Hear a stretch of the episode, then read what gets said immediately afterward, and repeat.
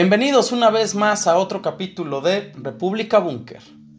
Hoy en día, los conceptos de socialismo y de comunismo se manejan como si fueran sinónimos.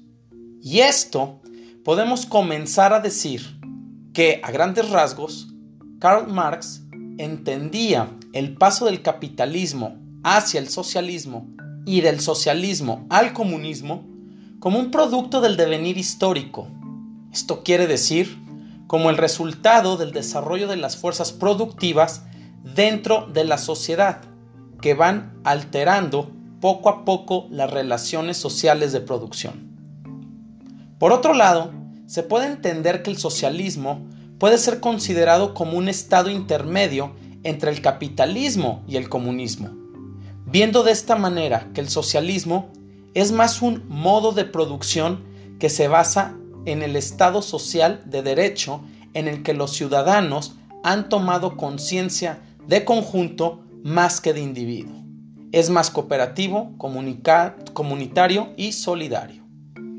Es por ello que hoy tenemos como tema entre el socialismo y el comunismo, dos formas de entender el mundo.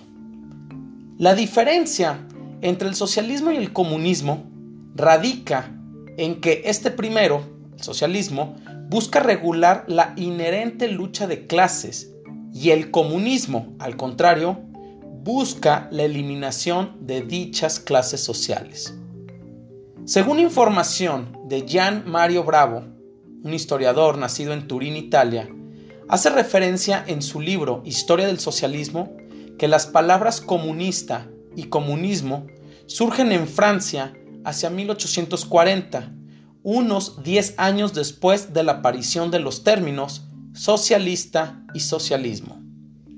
El principio del socialismo se constituye en que cada uno trabaja según sus capacidades y recibe los objetos de consumo según el trabajo que desempeña para la sociedad. En contraparte, el principio comunista parte de la idea que no habrá entre los hombres ninguna diferencia de clase.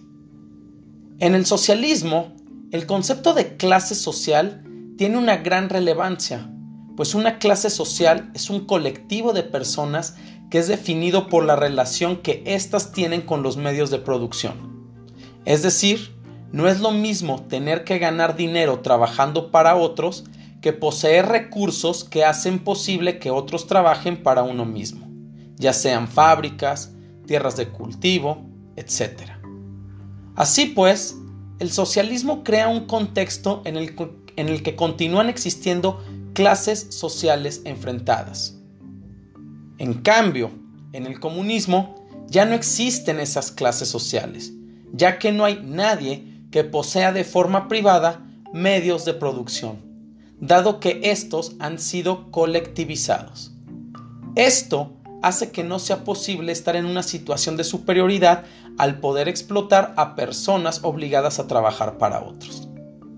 De cierta forma, se podría establecer que a grandes rasgos en materia ideológica, en el socialismo se busca el que todos los individuos de una sociedad deben tener acceso a los productos y servicios básicos.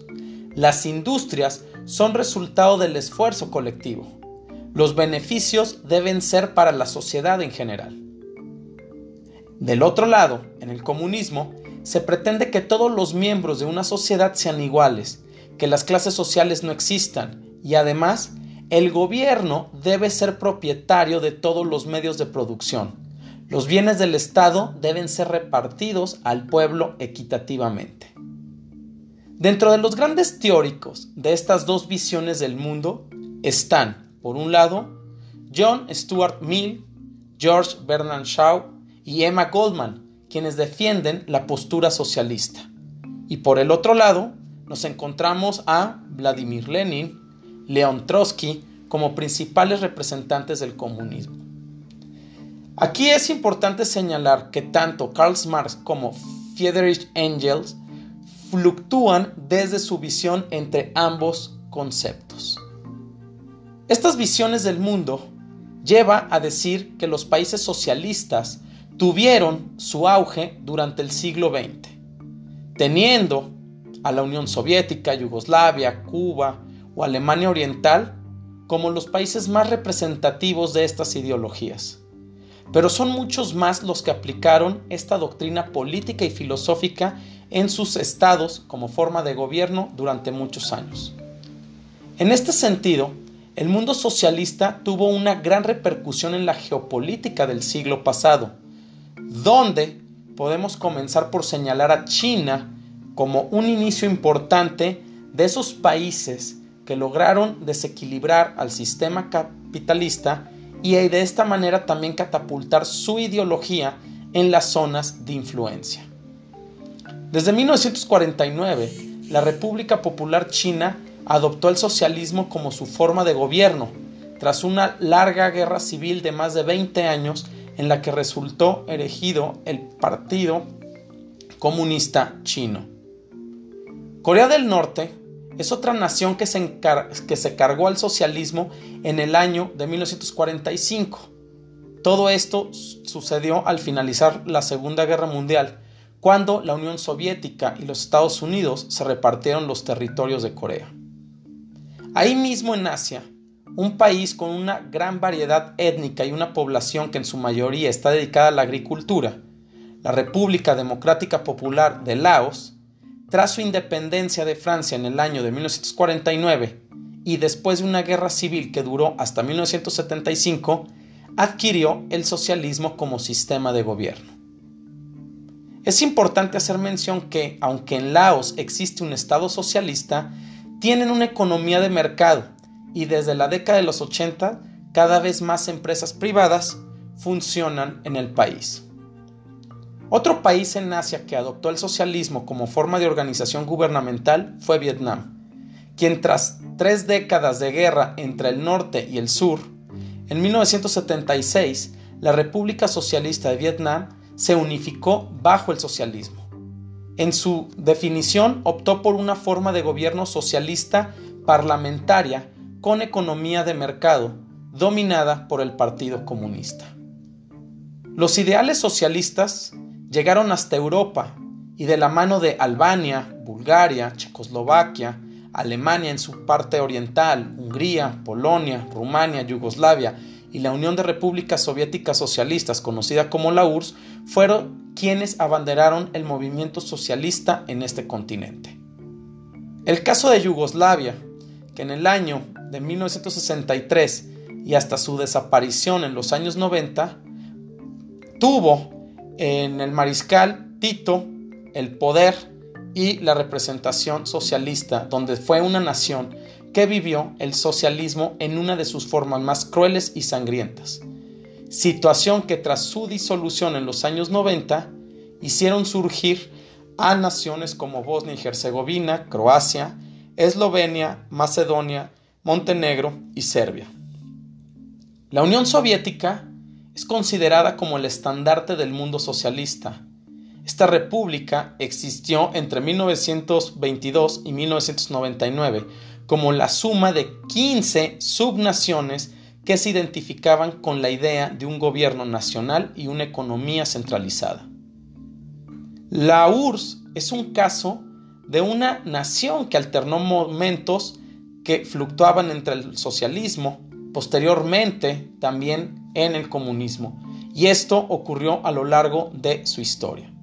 Y fue en 1990 que se dio su disolución fragmentándose en países como Georgia, Lituania, Rusia, Ucrania, Letonia, Estonia, Bielorrusia, Azerbaiyán, Turkmenistán, Uzbekistán, Tayikistán, Kazajistán, Armenia, Kirguistán y Moldavia.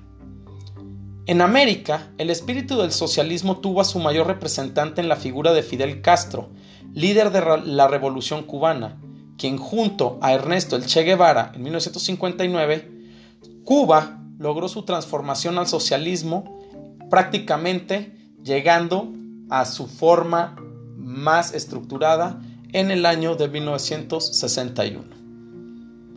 En el continente africano, el socialismo se instauró en Argelia, ya que desde 1962, que se independizó, tuvo gobiernos socialistas apoyados por la Unión Soviética durante la Guerra Fría. Angola, quien desde su liberación con Portugal en 1975 hasta el año de 1990 fue el movimiento popular de liberación de Angola el responsable de llevar las riendas de la nación africana, siendo este partido eh, un importante miembro de la Internacional Socialista.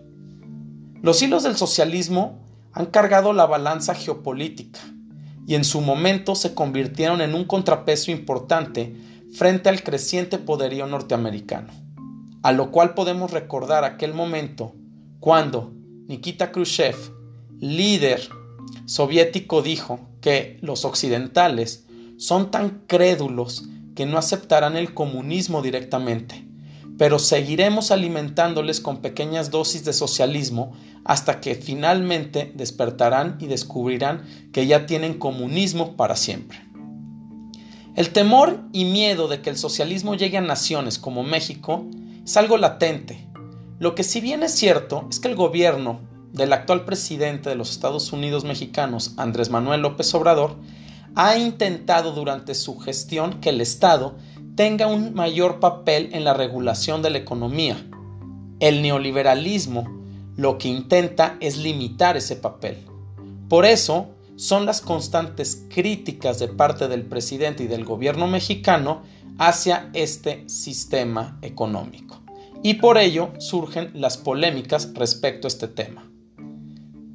Si bien es cierto, o lo que podemos nosotros entender es que el presidente mexicano no está del todo peleado con la visión neoliberal y sin duda se encuentra lejos de buscar un modelo parecido al de Venezuela o al de Cuba. Mucho menos parece conducir la economía mexicana hacia lo que muchos llaman socialismo. Aunque se considera Andrés Manuel López Obrador como un defensor de las clases menos favorecido, es claro que sus propuestas en ocasiones no están tan encaminadas a su bienestar o al bienestar de estas clases desfavorecidas. De hecho, su proyecto económico claramente tiene tintes capitalistas. ¿Por qué entonces surge este miedo o surgen estas versiones donde podemos considerar a algunos presidentes como el de México socialistas o que pueden llegar al comunismo?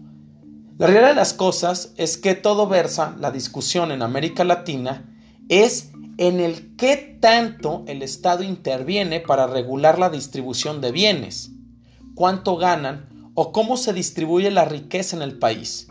Y que de esta manera los gobiernos, como lo hemos mencionado, por poner ejemplos como Argentina, Bolivia, Venezuela incluso México, puedan entonces ante esta frontera de saber cuánto van a regular los bienes o cuánto van a intervenir en la cuestión económica, puedan entrar en una espiral donde el populismo de dichos eh, líderes o representantes pueda desembocar en un tipo de socialismo y posteriormente convertirse hacia el comunismo. Muchas gracias por su atención y los esperamos en el próximo capítulo de República Búnker, plataforma geopolítica.